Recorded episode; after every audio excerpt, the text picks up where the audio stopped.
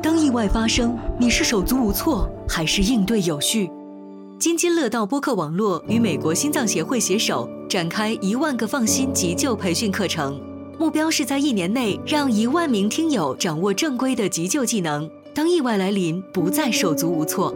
加津津乐道小助手微信号 d a o 幺六零三零幺，就可以获得活动详情和报名链接。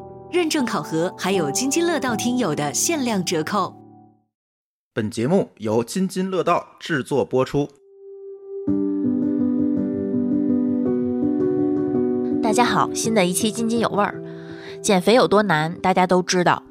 这期播客完全没有 diss 贾玲导演减肥这件事儿的意思，还是要先恭喜贾玲导演成功减重一百斤，不负众望兑现了当初瘦成一道闪电的诺言。但我们在连续的呃热搜霸屏中看到的是一种乱象，是当初秦昊减肥法的时候似曾相识的蠢蠢欲动和头脑发热。那为了避免大家又一次摔倒在同一个坑里，也为了避免大家又一次被同一波奸商割韭菜，我们决定临时加更本期节目。希望大家听完能感受到的不仅仅是适度的降温，更能成为有借鉴意义和警醒作用的后盾。鉴于有些同学从不关注娱乐圈新闻和热点事件，我先念一下贾玲微博的原文：“我亲爱的朋友，一年多没见，我好想你们。消失的这一年多里，我拍了一部电影，叫《热辣滚烫》。这部电影我拍了整整一年，春夏秋冬一共四季，开机了五次。因为太累了，所以多了一次。我也成功减了一百斤，并且练成了拳击手的样子。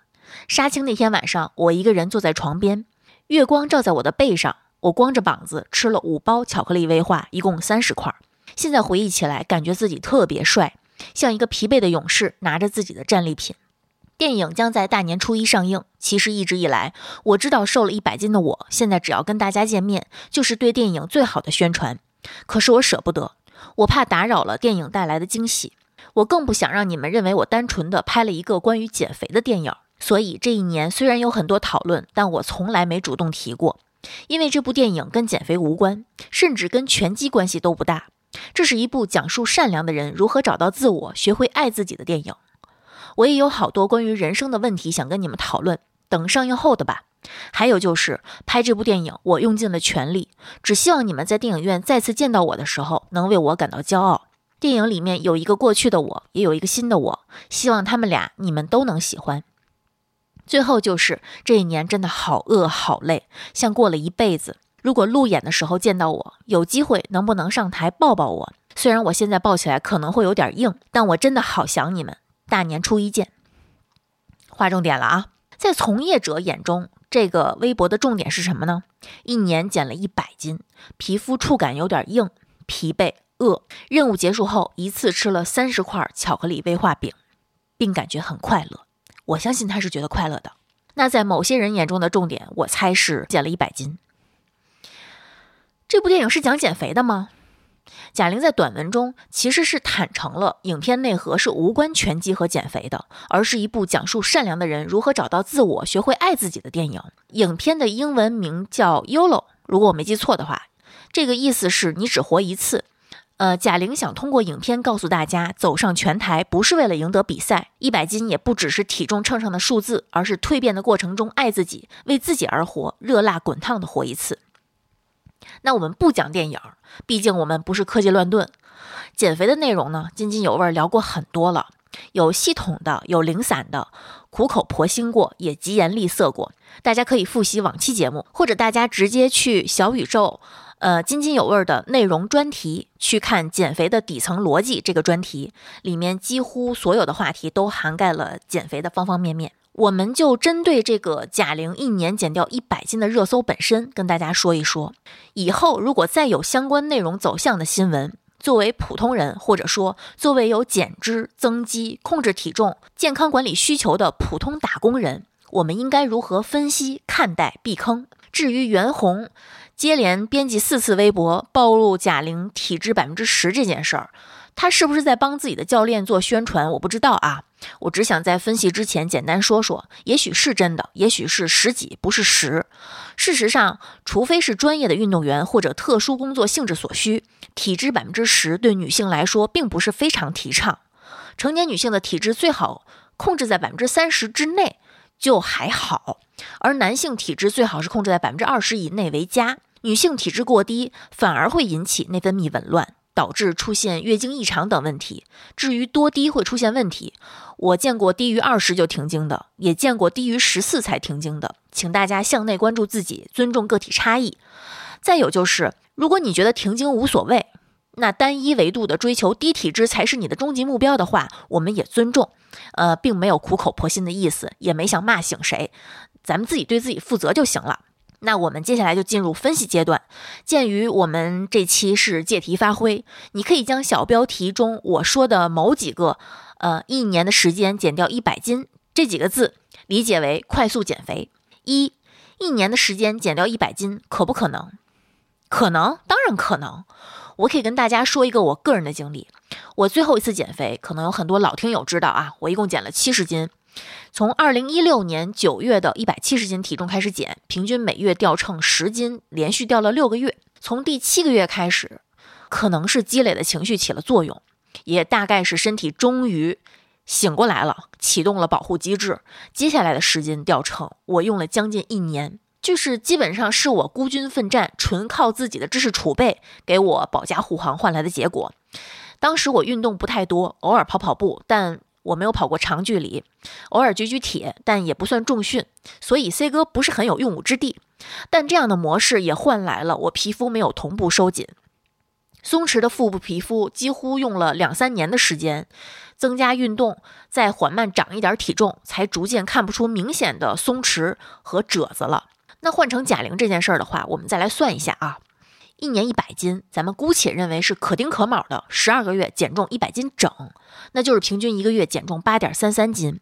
这个速度对于大基数、有专业的营养师和健身教练团队，甚至医疗协助以及医美协助的综合保障下，专心减肥，不需要分心工作、照顾家庭、谈恋爱、频繁应酬的人来说，其实不难。我们暂时看不到贾玲具体的减肥过程趋势图，她可能是前期比较快的一个减重速度，呃，主打一个对着目标出击，稳准狠。后面呢，慢慢稳定，持续下降，同时在这个观察中维持节奏。但也有可能是一直采取后者的形式。不管是采取哪种形式，减重一百斤都是有可能的。贾玲这次减肥可以说是与工作合二为一。全程在组里，进度保密，没有大众舆论干扰和社交干扰，有电影宣发的压力，目标明确，而且没有商量余地，有团队保驾护航。减肥就是工作，工作就是需要减肥。所以它中途是不存在分心的，只需要克服因为严格执行啊、极度克制各种欲望啊、过分干净的饮食啊、规律的呃跟往常的生活节奏截然不同的训练强度而容易引发的暴食冲动啊、放弃冲动啊、运动损伤等等，就能基本保证过程安全相对合理了。其实大多数关注健康生活的听友都知道，减肥肯定是希望减脂。而不是靠减掉水分和肌肉换一个掉秤。那本着这个目的，我们可以计算一下脂肪燃烧所需要的热量，差不多七千七百大卡的能量亏空，可能带来一公斤脂肪的下降。科学减肥呢，不同的基数、不同的身体素质，每个月的速度也不尽相同。每个月减零点五公斤到两公斤是常见的速度，三到四公斤的我也见过不少。那按照这个比例。以及基于你的作息、你的生活工作节奏、你的情绪消耗的承受阈值，估算出你正常每天能承受的能量亏空额度，也就可以大概算出对你来说怎样的减重速度是合理的了。这个地球上的人口太多了，你一定要接受一个现实：是人和人真的是不一样的。他是他，你是你。如果你本来体重基数很大，方法得当的话，减肥效率也会高很多。别人眼红你也没有用。那你方法不得当的话，减重效率也高。就算反弹快，反弹之前减的也快呀。反弹再说反弹的嘛。如果你本来基数就小，或者长期减肥失败，再减肥再失败，反反复复，起起起起起起起起起起伏伏，那可能需要几倍于他人的辛苦程度和用时，都未必有别人的成果。所以我觉得，以我印象中最后一次见贾玲公开出现在公众面前的样子来估算，一年减掉一百斤，犯不上骗人。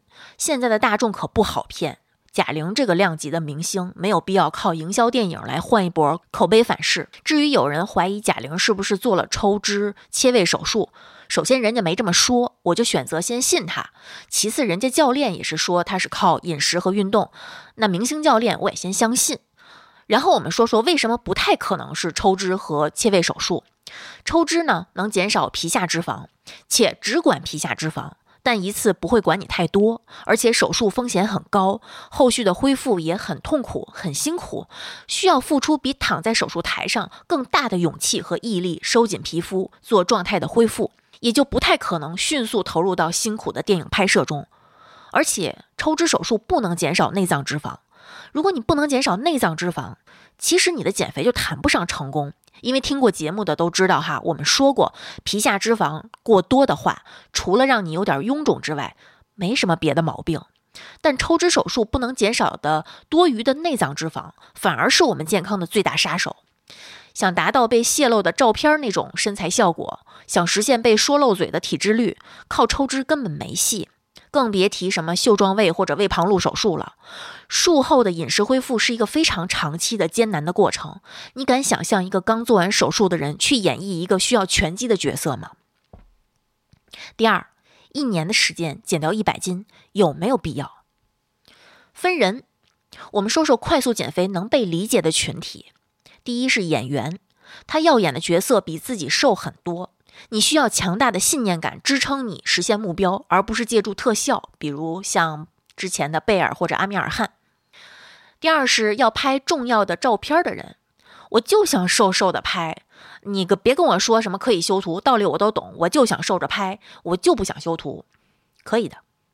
第三是要出席重要的场合，而且你是一个目光聚焦的主角，比如说你要进行一场全球直播的路演。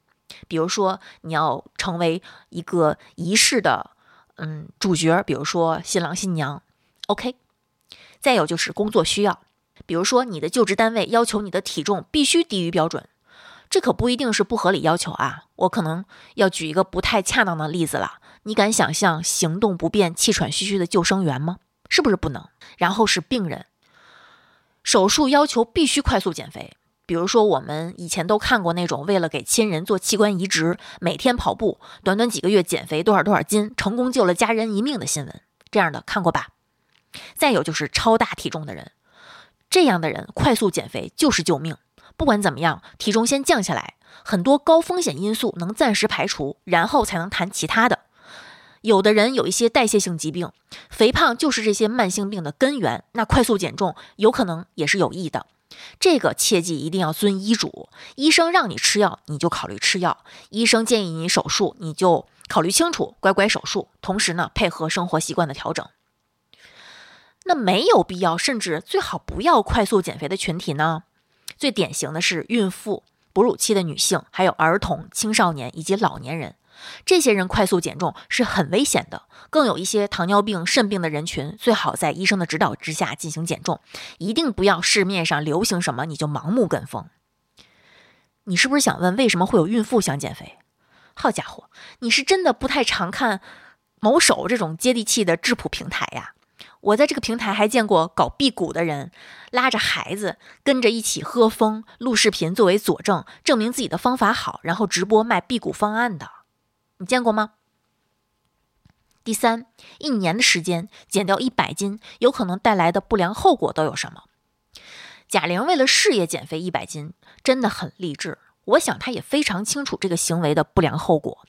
她的经纪团队、医疗、营养、健身团队也一定履行过提醒义务。这个大家无需担心贾玲减肥上脑什么的啊！说白了，这份需要减肥的工作的高回报，远非你我这等凡夫俗子所能想象的。与其操心别人，咱不如把重心转移一下，如何让自己清醒的避开这类新闻的诱惑，不使用极端手段突击减肥。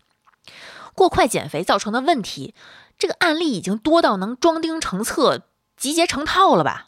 只不过我们太擅长遗忘，也太擅长选择性失明了。比如说，二零二三年九月十号，我看过一个热搜，一个女士在二零二一年底在闺蜜的婚礼上被别人说胖，她被刺激到了，然后暗下决心减肥。两个月之内呢，他用节食、夜断等各种减肥法狂瘦二十斤。后来为了保持身材，会用暴食后催吐等极端方式严格控制热量摄入。大约半年后，自己不来月经，就医检查出下丘脑性闭经，且持续了一年半。然后他听医生建议后，自己才意识到身体健康的重要性，尝试与食物和解。现在虽然又复胖回一百二十多斤，但是终于自主来月经了。唉，快速减肥跟给球放气没什么区别。皮肤松弛、粗糙、掉头发、便秘、停经是最常见的不良后果。除了停经，我们先不说啊，前面我说的这些这类后果呀，大多数人认为我承担得起，我不在乎。想要达到快速瘦很多的效果，过度节食或者过度运动是最常见的低成本的手段。过度节食呢，会造成营养不良啊、易怒啊、疲劳、肌肉痉挛。呃，铁、维生素 B 三、维生素 D、脂肪酸、硒等各种营养素的缺乏，都有可能导致脱发。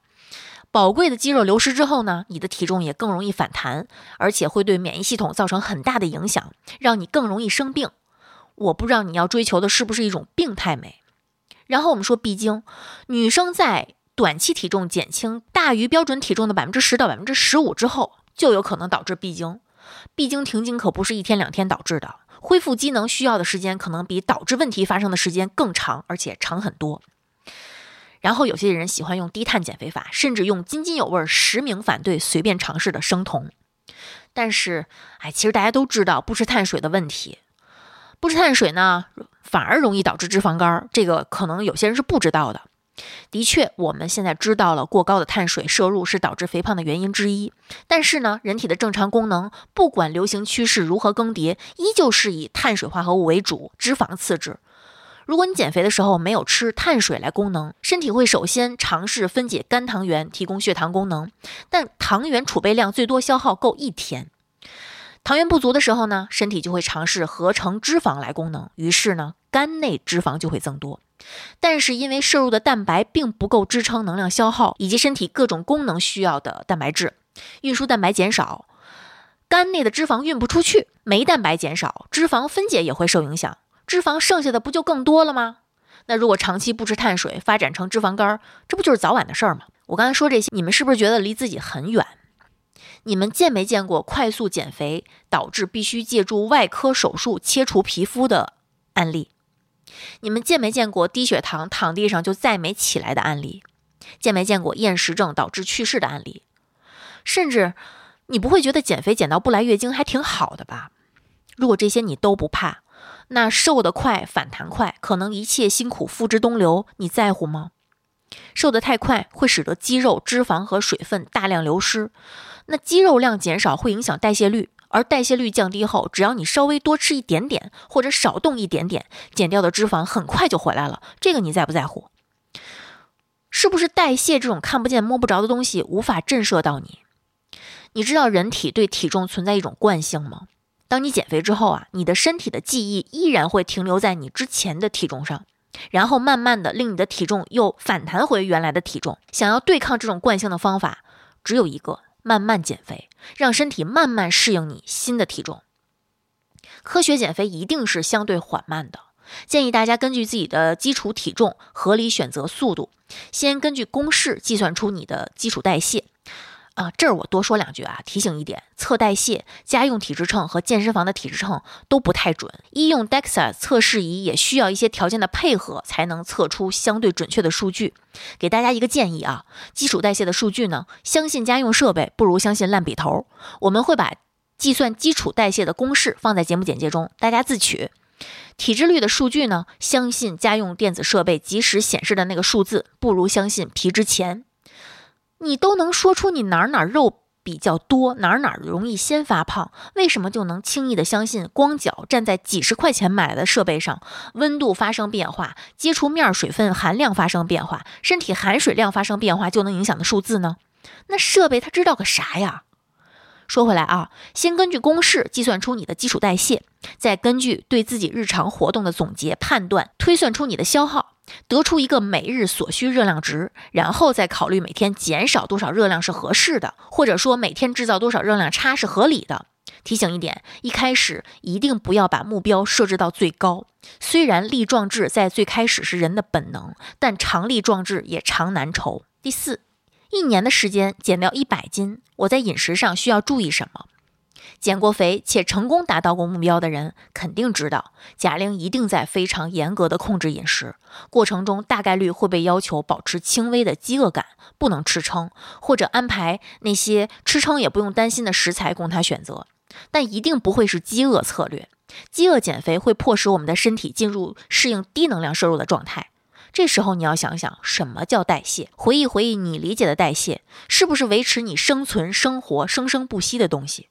你不吃东西了，它怎么生生不息？是不是只能采取保命措施？因为你这个人，你这条命和代谢之间是一损俱损、一荣俱荣的关系啊！你都不在了，代谢也就不在了。拟人化一下，你是不是就更能和身体共情了？代谢下降的坏处，刚才说到不良后果的时候，已经说的差不多了。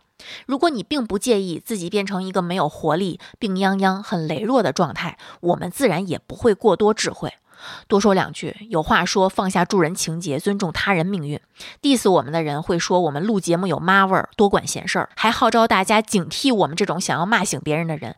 我想说，如果我们这类从业者每个人都抱着事不关己、高高挂起的心态，很多大众科普也就不复存在了。我们说说饮食的注意事项吧。控制饮食的时候呢，如果没有专业人员指导，不建议大家进行极低能量饮食，也就是能量总摄入低于每天八百大卡的膳食。把八百大卡偶尔作为五加二轻断食的饮食安排的一天也不是不行，但不建议频繁的极低能量饮食。减肥的饮食一定不要潦潦草草，不要刻意追求顿顿简单干净一锅出。你把食物做细致一点，做精美一点，做丰富一点，对你的身体和情绪都有好处。一定要保证，呃，充足优质的蛋白质摄入，即使减少热量，也要保证蛋白质的摄入。蛋白质是保持饱腹感的关键，饱腹感能保证你不要饿到崩溃，这很重要。另外呢，蛋白质对保持肌肉质量也很重要。快速减肥需要大幅减少能量摄入，体重下降过快，肌肉一定会受到影响。但是蛋白质好是好哈，咱们知道营养密度是高，但是这样的食物呢，热量密度也往往不低。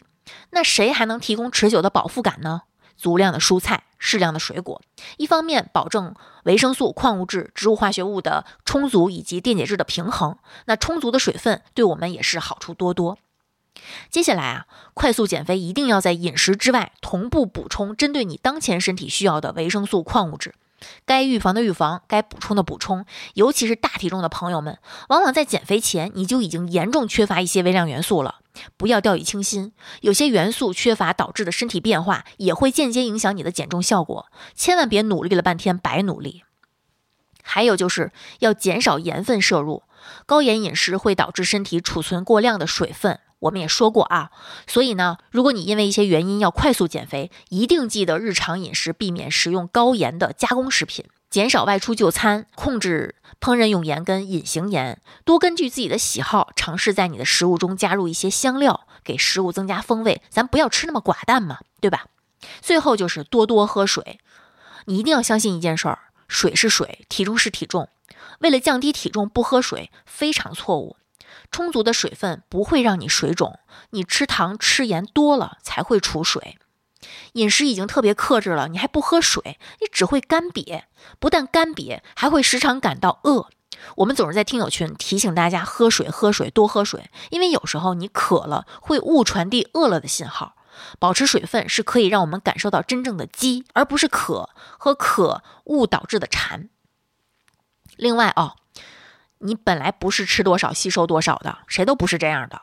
身体对食物的吸收率正常是百分之三十到百分之五十之间，但如果长期处于饥饿状态，身体会自动增加吸收率。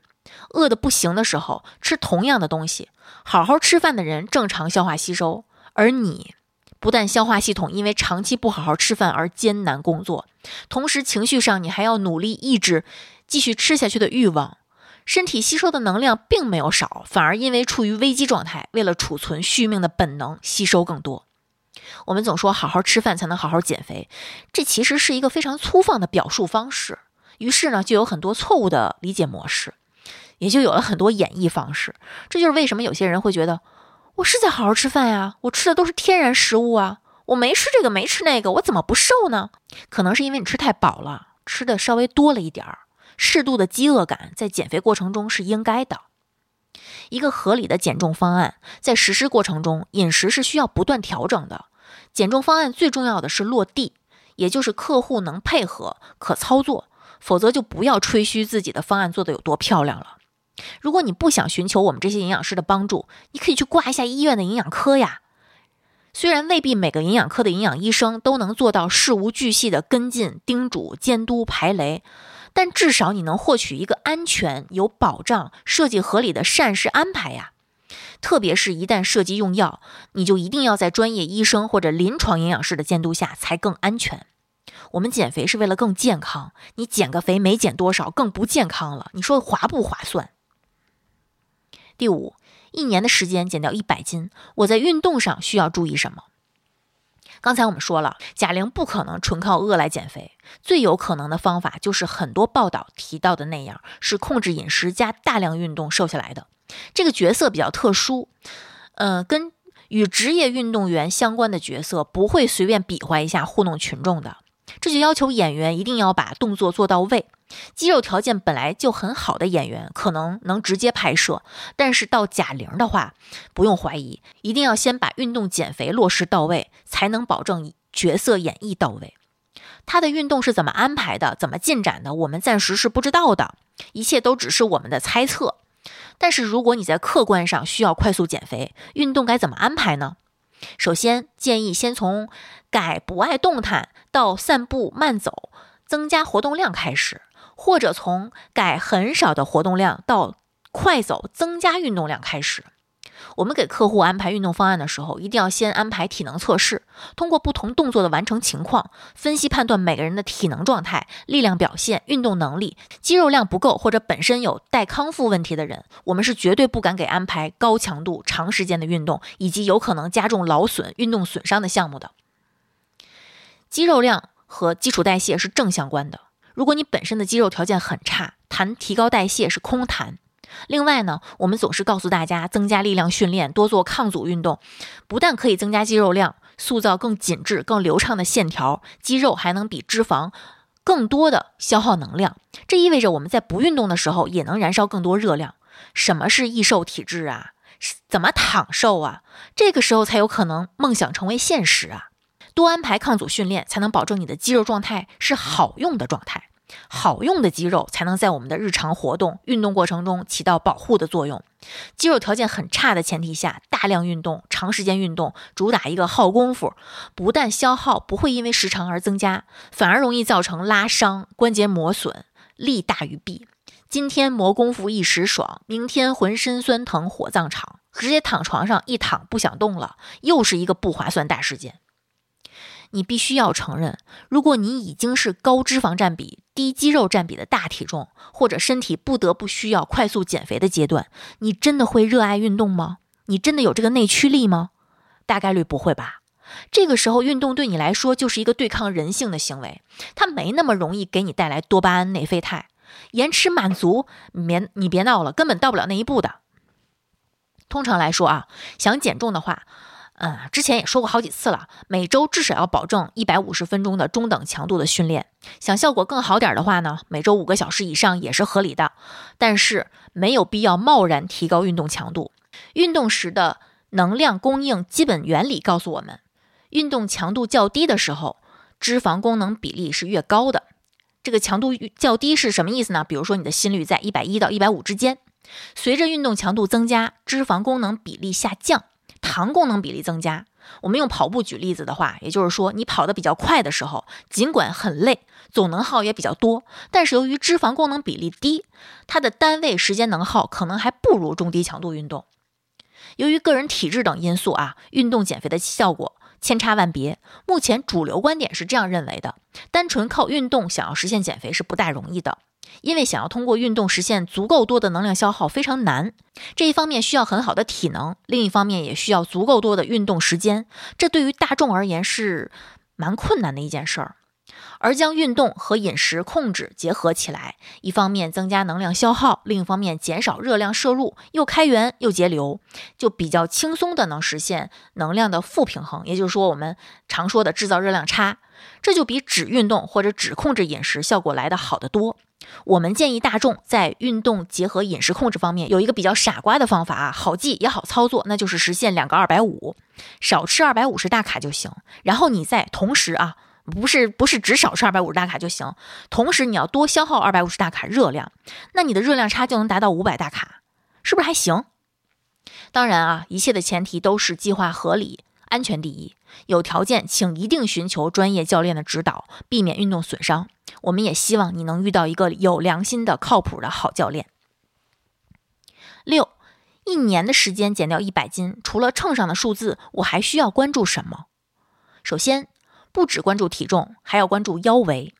我们已经知道了啊，BMI 不代表一切，尤其是对很多爱运动的朋友来说，二十四到二十八之间为超重，大于二十八为肥胖，这就是不合理的。就算你不是高肌肉占比人群，哪怕稍微超重一点点，也不是不能接受的。有研究发现啊，BMI 在二十二点六到二十七点五的人群死亡风险最低。比起死磕 BMI，我们不如多关注一个很容易获取的数据，那就是腰围。有越来越多的证据表明，相比体重超标，但是大多数是皮下脂肪超标的情况，过多的内脏脂肪组织造成的向心性肥胖导致的健康问题更严重。如果男性腰围超过八十五厘米，女性腰围超过八十厘米，你就需要不只关注体重问题，更要注重健康问题了。别以为减肥的结果一定更健康，医生都不敢这么给你打包票啊！咱也别盲目自信。第二呢，就是要关注肌肉量和体脂率。变卖标准是不能筛选出那些体重正常但是体脂肪超标的情况的。如果你不知道自己是真瘦还是假瘦，你就去测测体脂率。但是你也不用因为一次两次的数据就大惊小怪。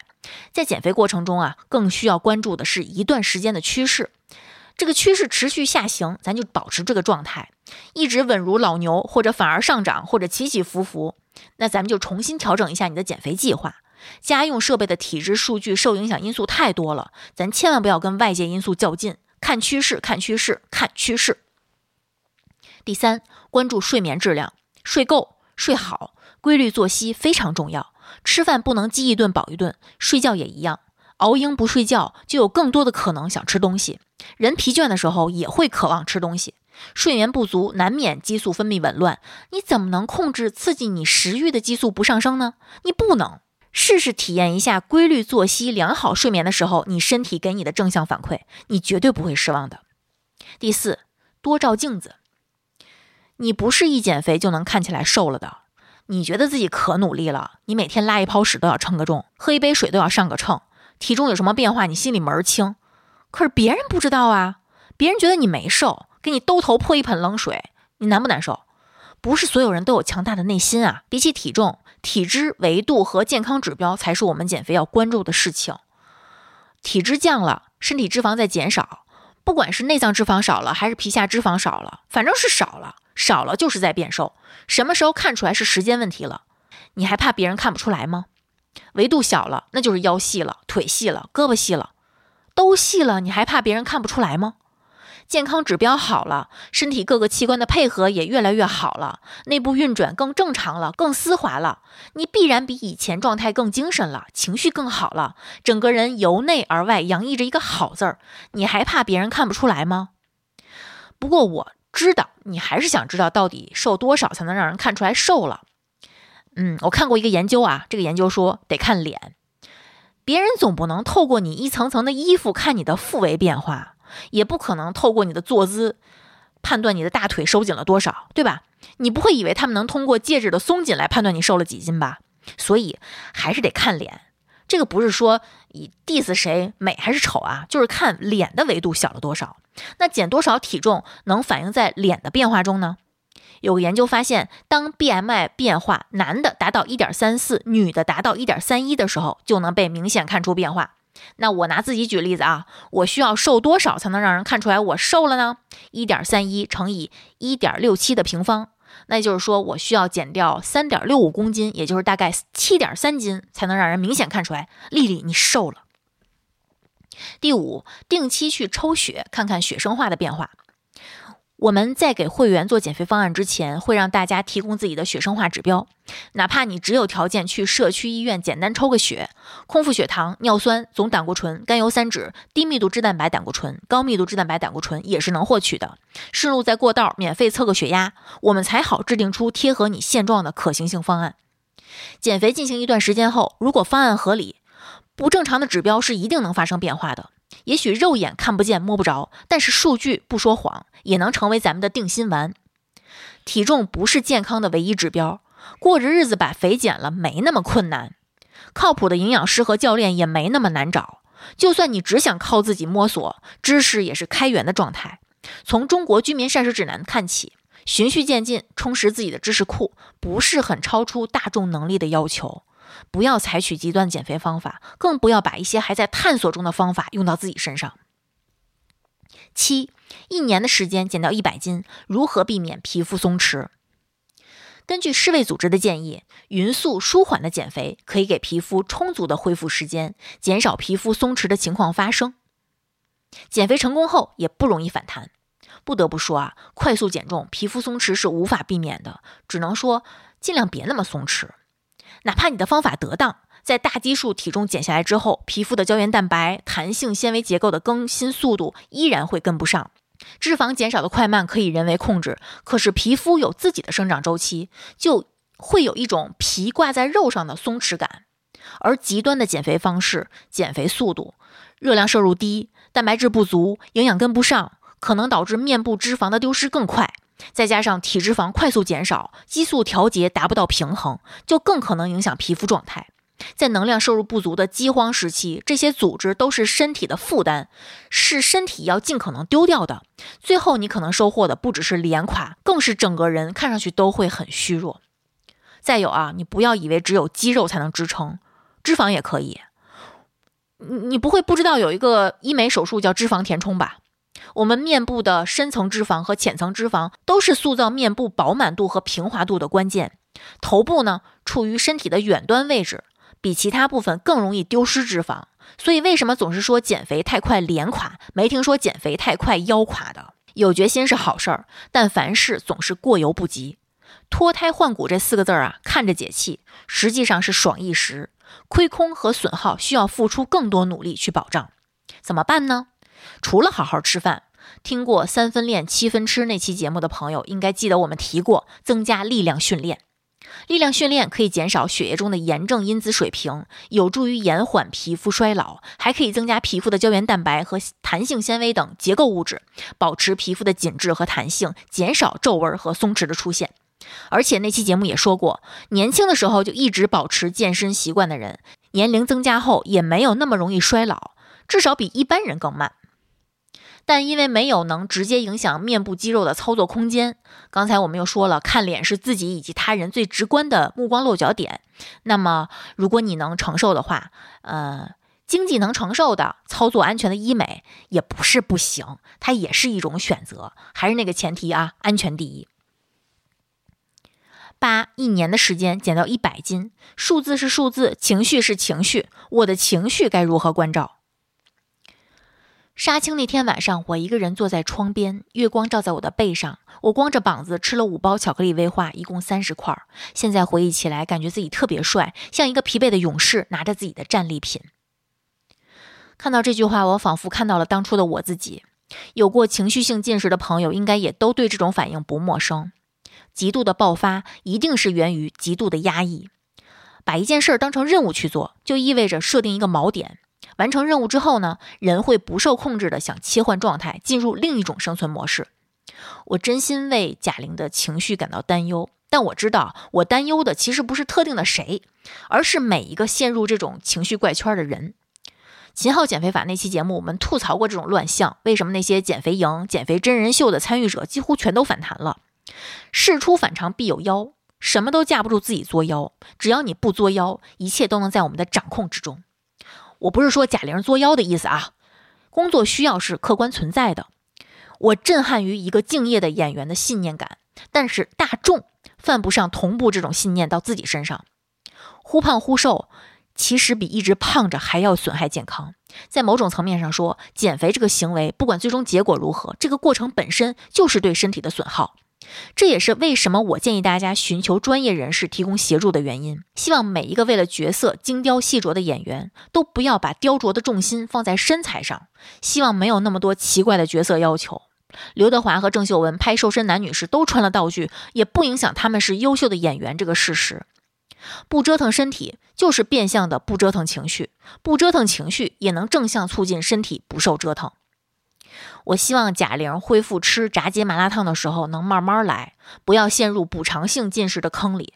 这个坑可不好爬出来，一旦掉进这个坑里，你脑子里哪还有什么健康饮食的概念呀？你只会本能的选择让你快乐的食物。这事儿带来的影响可不是体重反弹那么简单。如果只是反弹倒好了，一旦导致心理问题演变成情绪性进食，那就真的亏大了。到了这个阶段，食物就不再是单纯的食物，更会变成了我们安慰情绪的工具。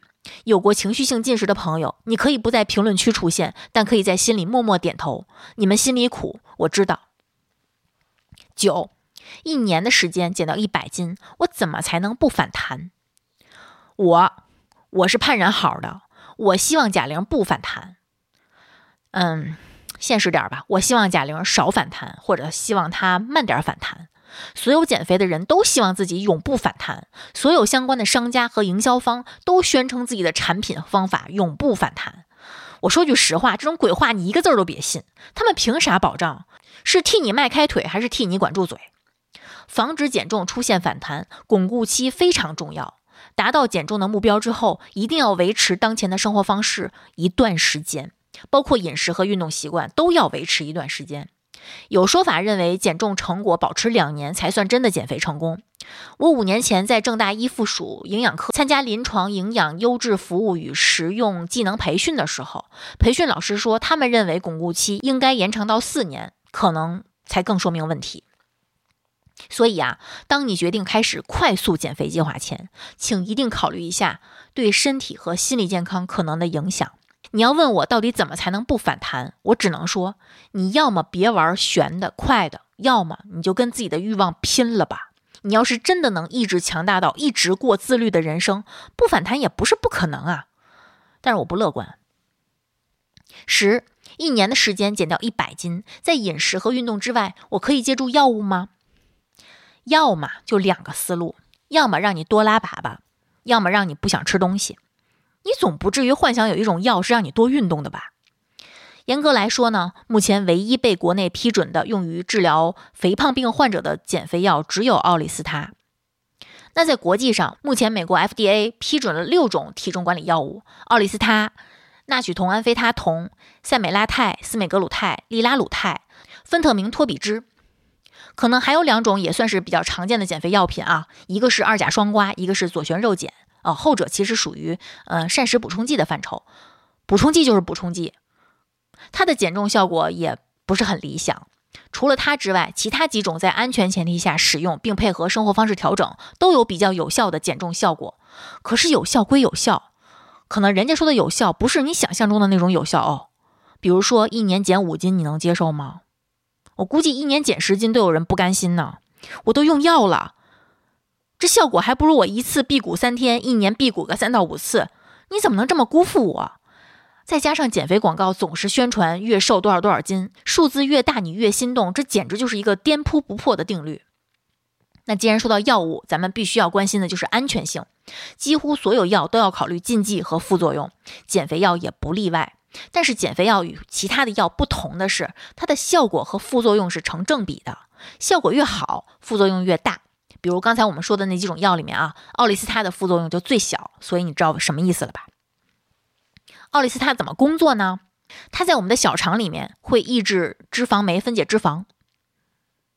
那脂肪酶不把脂肪分解成小分子之后呢，甘油和脂肪酸也就没法入血，流向全身各处提供能量，那就不存在多余的甘油和脂肪酸重新合成脂肪储存在脂肪细胞里。也就顺理成章的不会出现脂肪细胞被撑大了导致你长胖的可能。那大分子的脂肪去哪儿呢？拉出去吧。所以啊，它就是让肠道如铁板一块，脂肪无法将其攻破。它是我们国家最早获批上市的减肥药，可以抑制约百分之三十的脂肪吸收。但是它只管吃之后的事儿啊，你在吃药之前存在身上那些脂肪，人家可不管啊。所以，如果你并不常吃高脂食物，那你吃奥利司他的效果可能就不如那些咔咔吃大肥肉的人群。然后我们说说特别特别火的司美格鲁肽吧。很多听友问我们录没录过相关话题，嗨，一直没录，为什么呢？涉及医疗领域的，真的不想碰。我们不权威，我们也不在前沿，我们只能给大家传递二手信息。不管是丁香园分泌时间，还是果壳的文章，其实大家都可以去看看啊。呃，写的很详尽到位了，我们转个手听着跟洗稿似的。不过呢，就我的发现，不管我们怎么收集、整理、归纳、总结，都会有人求课代表。显然，大家是非常需要有人帮忙梳理知识、梳理观点，甚至梳理态度的。OK，我们来。司美格鲁肽这五个字火了一年多了吧？我觉得不止一年多了。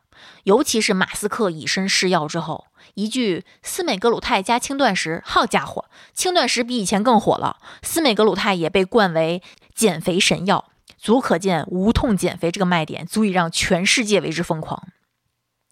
司美格鲁肽呢，属于 GLP-1 受体激动剂类降糖药。GLP-1 是一种肠促胰素，以葡萄糖浓度依赖的方式促进胰岛素分泌，抑制胰高血糖素分泌，从而降低血糖。同时呢，还有延缓胃排空的作用。因为延缓胃排空这个附带作用啊，司美格鲁肽除了能完成降糖的本职工作之外，还有抑制食欲的作用。也就是说，它起根上是让你不想吃东西。听起来是不是想减肥的吃货的福音？我管不住我的嘴呀，有药帮我管，多香啊！其实啊，它不是第一个有这种作用的药物。西部曲明大家还记得吗？我们节目里说过哦。如果你吃的减肥药里面含有西部曲明的话，也会导致你食欲降低。降低到什么程度呢？降低到见到食物，尤其是油腻的食物就犯恶心的程度，从而减轻体重或者维持已经减轻的体重。其实西部曲明一度比斯美格鲁肽的效果还好，但是使用期间和使用后发生不良反应的报告从来没有间断过。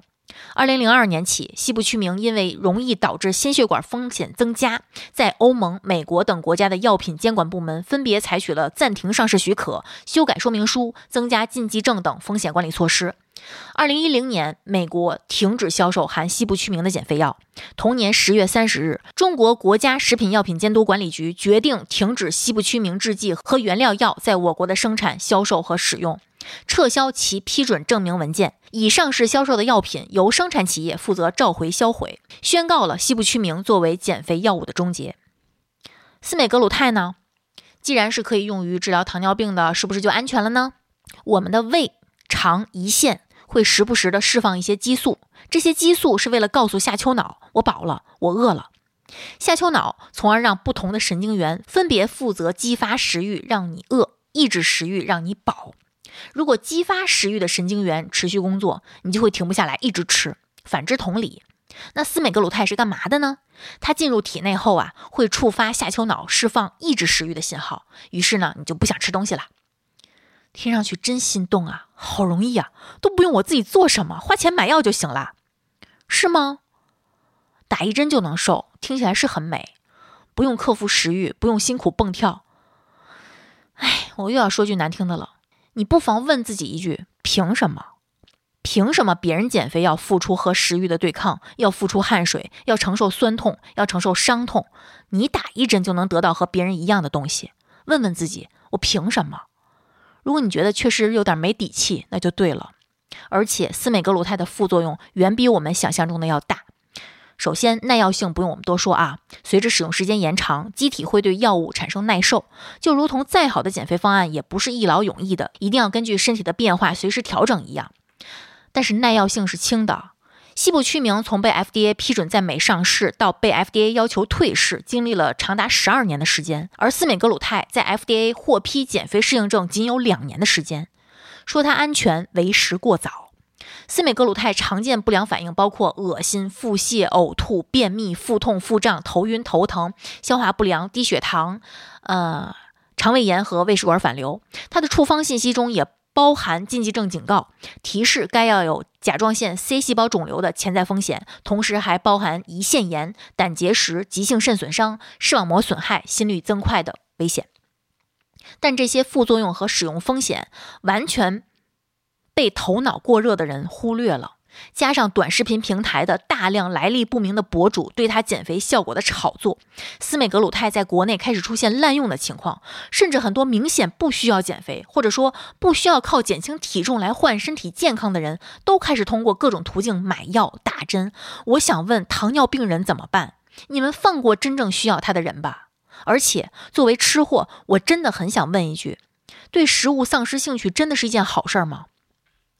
如果你 BMI 大于等于二十八，且经过三个月的生活方式干预，仍然不能减轻体重百分之五，或者 BMI 大于等于百分之二十四，合并高血糖、高血压、血脂异常、非酒精性脂肪肝、负重关节疼痛、睡眠呼吸暂停综合征等肥胖相关并发症之一。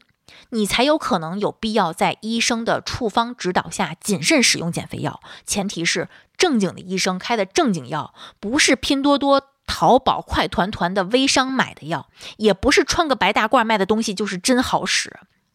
减肥药不能代替饮食和运动，每款药的使用都需要配合健康的生活方式，就算配合了，效果也不是一劳永逸的，何况你那不切实际的寄托呢？体重是生活习惯的反应，合理的体重和好身材、好体态是健康生活的副产品。靠吃一种药就一劳永逸，你做啥梦呢？那世界上还有胖人和因肥胖治病的人吗？我是不是又骂人了？没有啊，我态度可好呢。我最后再说两句啊，嗯。我想说，贾玲真的太厉害了。不管她借助了多少人的帮助，耗费了多少人力财力，辛苦付出最多的一定是她自己。这波流量确实是为了电影营销，但瘦了就是瘦了。我真的非常佩服她。大家也不用去死磕她是不是真的瘦了一百斤，是不是真的降到了百分之十的体脂率。她这一年一定过得非常辛苦和压抑。最后，就算流量到位了，票房到位了，合同执行了，什么都到位了，都不影响她的辛苦是真实的。成功的女导演本来就屈指可数，我们要珍惜每一个闪闪发光的姐姐。我真心希望贾玲能反弹慢一点儿，不是怕影响她继续美美哒，是希望她能保持健康。我们知道很多人的减肥是为了视觉上顺眼，也许本身他们并不需要减肥。有些人的减肥是真的身体需要，再不减就爆灯了。哪怕不拍这部电影，相信很多喜欢贾玲的人都希望她瘦一点儿，哪怕只瘦一点点。不要为了演喜剧就放任身材走喜感路线。本期节目录制的时间是二零二四年一月十三号晚上。节目发布的时候呢，层出不穷的热搜，保不齐又出什么幺蛾子，这我可不知道啊。也许我们会发现，原来是假新闻，原来是科技的力量，原来是手术辅助，原来是一场闹剧啊！不知道，随便吧。但即便是这样，本期节目也一定能帮到大家，排除任何跟贾玲相关的关键词，这期节目也一定能帮到大家。明星于我们而言是路人，热搜对我们来说是过客。只要你不关心，这些就都与你无关，只有你自己与你有关。向内关注自己的身体健康、情绪健康，科学减肥，不走极端，少走弯路，善用刹车。也希望津津有味儿和赤教授能成为大家健康生活路上的优秀辅助。当你想找个帮手的时候，我们一直都在。那本期节目就跟大家聊到这儿，我们下期再见，拜拜。感谢您收听本期节目。本期播客节目由津津乐道制作播出。你也可以在我们的官网 d a o 点 f m 找到我们的更多内容作品。如果您喜欢我们的节目，欢迎在微信、微博、朋友圈等社交媒体转发分享。您的分享对我们而言十分重要。如果您希望与我们互动，可以关注我们的微信公众号“津津乐道播客”，天津的津，欢乐的乐，道路的道。在关注后按提示操作即可加入我们的听友社群。